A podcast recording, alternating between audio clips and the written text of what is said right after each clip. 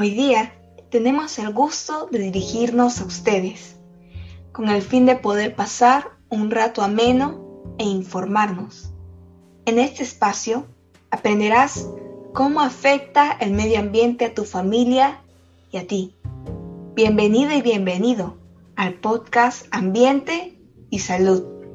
A continuación, vamos a hablar de los temas como el impacto de la contaminación en la salud, índices de mortalidad, factores y algunas recomendaciones. Empecemos con la posición lamentable de nuestro país, Perú, en donde las actividades de petróleo y relacionadas a la minería, la quema de desechos y otros hábitos nocivos tienen décadas en el territorio, lo cual ha provocado contaminación ambiental y a la vez ha generado un grave impacto en la salud, como enfermedades respiratorias, enfermedades cardíacas, derrames cerebrales, entre, otros.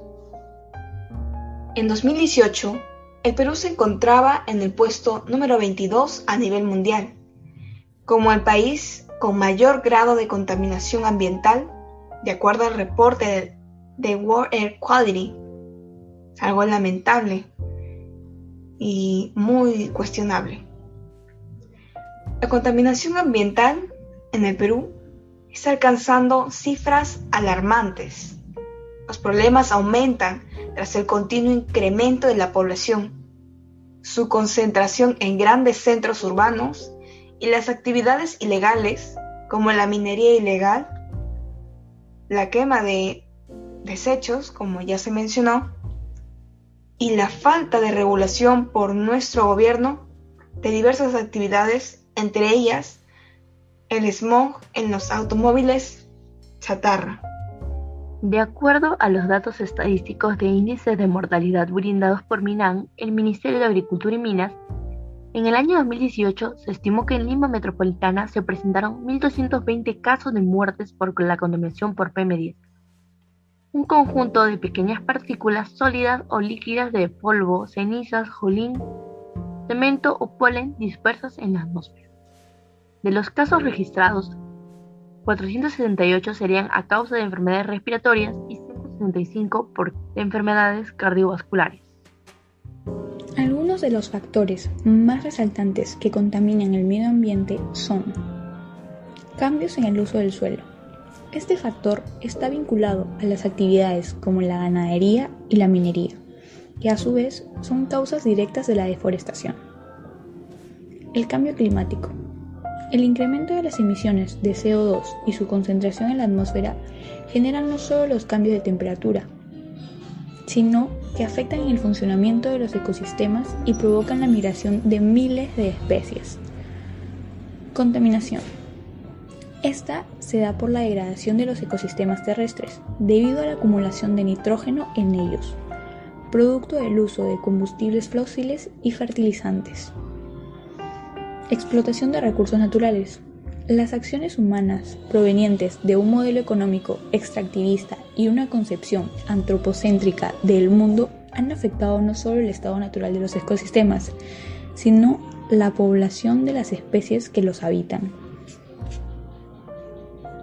Contaminación de los suelos. Esta contaminación aparece al producirse una aplicación de pesticidas, filtraciones de rellenos sanitarios o de acumulación directa de productos industriales.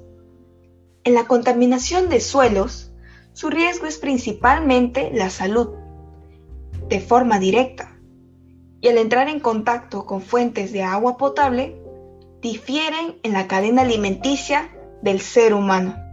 Por otro lado, la insaciable demanda de energía ha impuesto la necesidad de explotar el gas y el petróleo, poniendo en peligro el delicado equilibrio ecológico de los ecosistemas.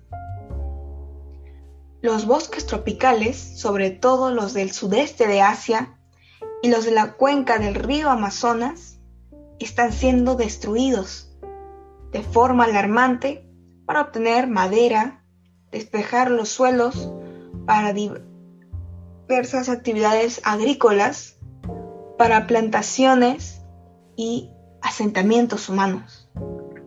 Es así como la deforestación tropical, según un estudio, podría llevar a la extinción de hasta 750.000 especies vegetales, lo que representaría la pérdida de toda una multiplicidad de productos, entre ellos alimentos, fibras, fármacos, tintes, comas y resinas.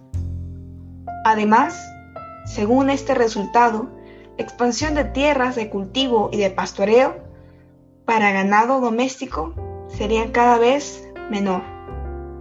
Asimismo, existen una serie de productos químicos como los abonos sintéticos, herbicidas e insecticidas que son sumamente útiles a la agricultura. Pero cuando se usan de una forma errónea, producen alteraciones en el suelo y bajan la producción. Algunas causas de la contaminación del suelo comúnmente se podrían considerar como una consecuencia de diferentes hábitos antigénicos, de diversas prácticas agrícolas y de métodos inapropiados de eliminación de residuales líquidos y desechos sólidos. De tal manera que la contaminación del suelo está asociada principalmente con el empleo de productos químicos, la descarga en el suelo de cantidades voluminosas de desechos y la evacuación de desechos domésticos y de elementos sólidos, derivados del tratamiento de aguas residuales y de desechos industriales.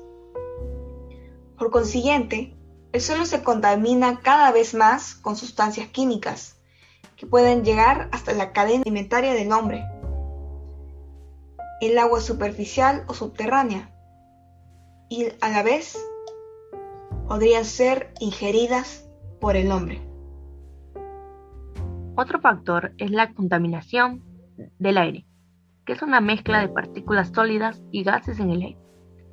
Los principales agentes contaminantes son los automóviles, los compuestos químicos de las fábricas, el polvo, el polen y las espumas de moho que pueden estar suspendidas como partículas en el ambiente.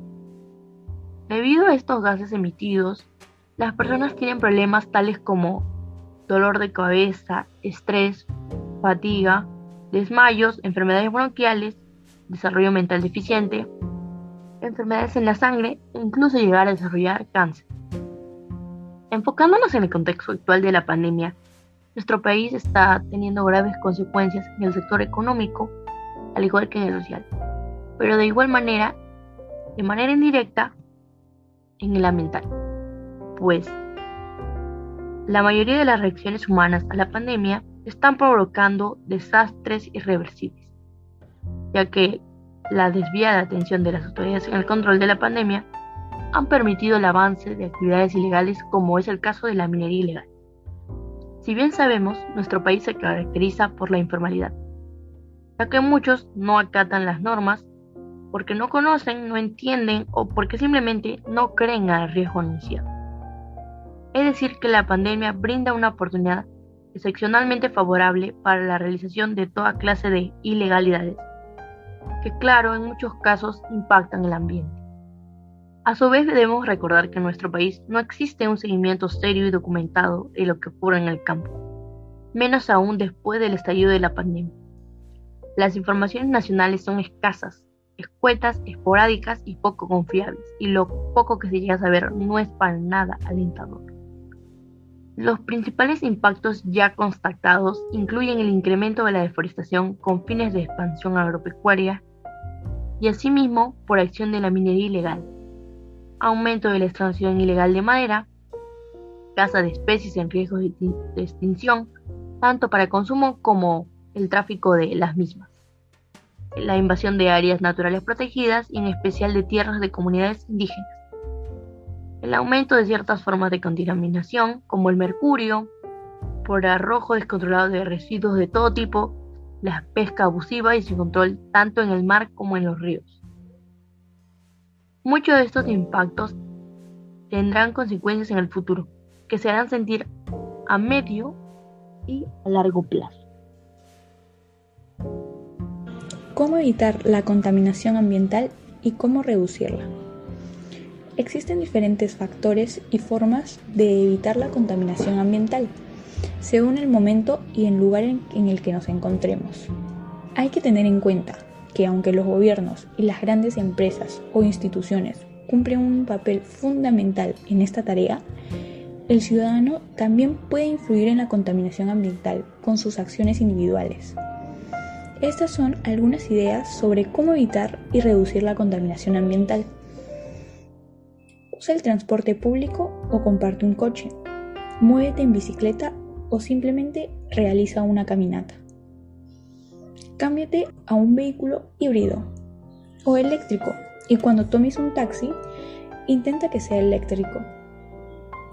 Reduce tu consumo de carne y productos lácteos. Ayudarás a reducir las emisiones de metano que emite el ganado.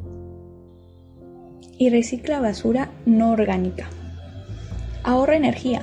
Apaga las luces y los aparatos electrónicos cuando no los estés utilizando. Nunca quemes basura. Contribuirás a aumentar la contaminación del aire y disminuye el uso de plástico para ayudar a los océanos. Ahora que ya conoces estas recomendaciones, por favor toma conciencia y emprende a la acción. Si te gustó nuestro podcast, por favor dale like y suscríbete. No te pierdas el siguiente episodio donde hablaremos acerca de los hábitos alimenticios.